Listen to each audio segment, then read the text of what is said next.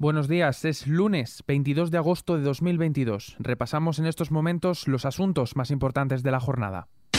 XFM Noticias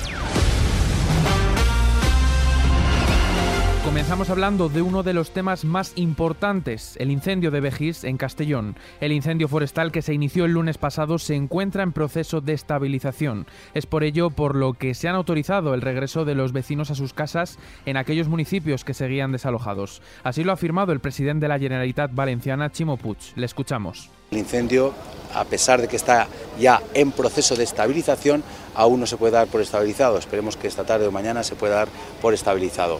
En cualquier caso, yo quiero volver a agradecer el trabajo enorme que están haciendo todos los eh, servicios de, de, acción contra el fuego. En total, el fuego ya ha devorado unas 20.000 hectáreas del monte y ha estado a punto de entrar en la Sierra Calderona, lo que se conoce como el pulmón verde de Valencia.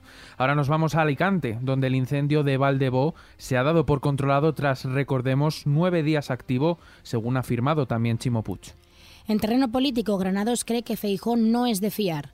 La portavoz socialista en el Senado, Eva Granados, ha acusado al líder del Partido Popular, Alberto Núñez Feijóo, de no ser de fiar y no mandar en su formación. Además, le ha pedido que no haga caso y se imponga a la presidenta de la Comunidad de Madrid, Isabel Díaz Ayuso, y que apoye el Real Decreto Ley de Medidas de Ahorro Energético que se llevará el martes al Congreso de los Diputados para su votación. Pero esto no se queda así, ya que la portavoz del PSOE también ha insistido en lo siguiente. Le pedimos al señor Feijóo que de una, de una vez por todas deje de mentir y manipular cada vez que habla. El ejemplo lo tenemos claramente en la negativa que tiene por cumplir la Constitución en la renovación del Consejo General del Poder Judicial. Y respecto a la defensa de Feijó de tipificar el delito de referéndum, ha asegurado que actualmente Cataluña y España están en otra fase que afortunadamente los referendos han pasado a la historia. Y en clave internacional, el Polisario carga contra España. El Frente Polisario ha criticado a España por ignorar y desacatar la legalidad internacional al posicionarse a favor de la propuesta de autonomía marroquí para el Sáhara. Así ha reaccionado la delegación del Frente Polisario tras el discurso del rey de Marruecos, Mohamed VI, en el que felicita el cambio de posición de gobierno de España. Además, en un comunicado, el Polisario considera que España debe asumir la claridad y la contundencia del derecho internacional respecto a la cuestión del Sáhara. Más cosas, muere la hija del ideólogo de Putin.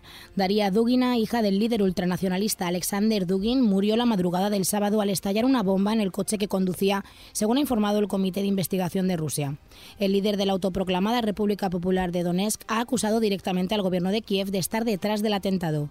Este atentado eleva la tensión entre Moscú y Kiev y el Kremlin culpa a Ucrania, que se desvincula completamente del asesinato. Por su parte, los investigadores sostienen que el objetivo del atentado era Alexander Dugin, el padre de la víctima, que en el último momento no viajó en el coche en el que murió su hija.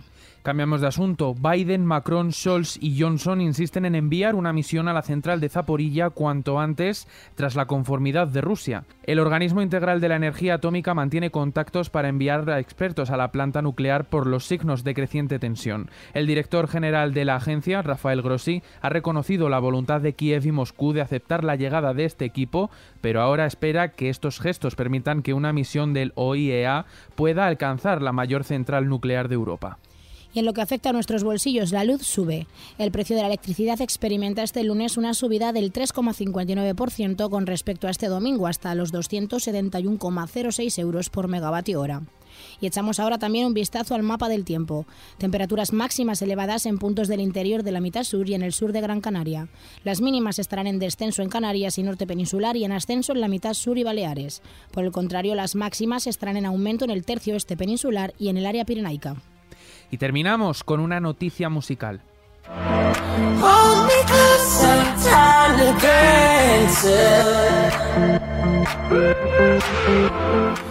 Esto que estáis escuchando ahora mismo es un fragmento que Elton John ha avanzado en su red social TikTok.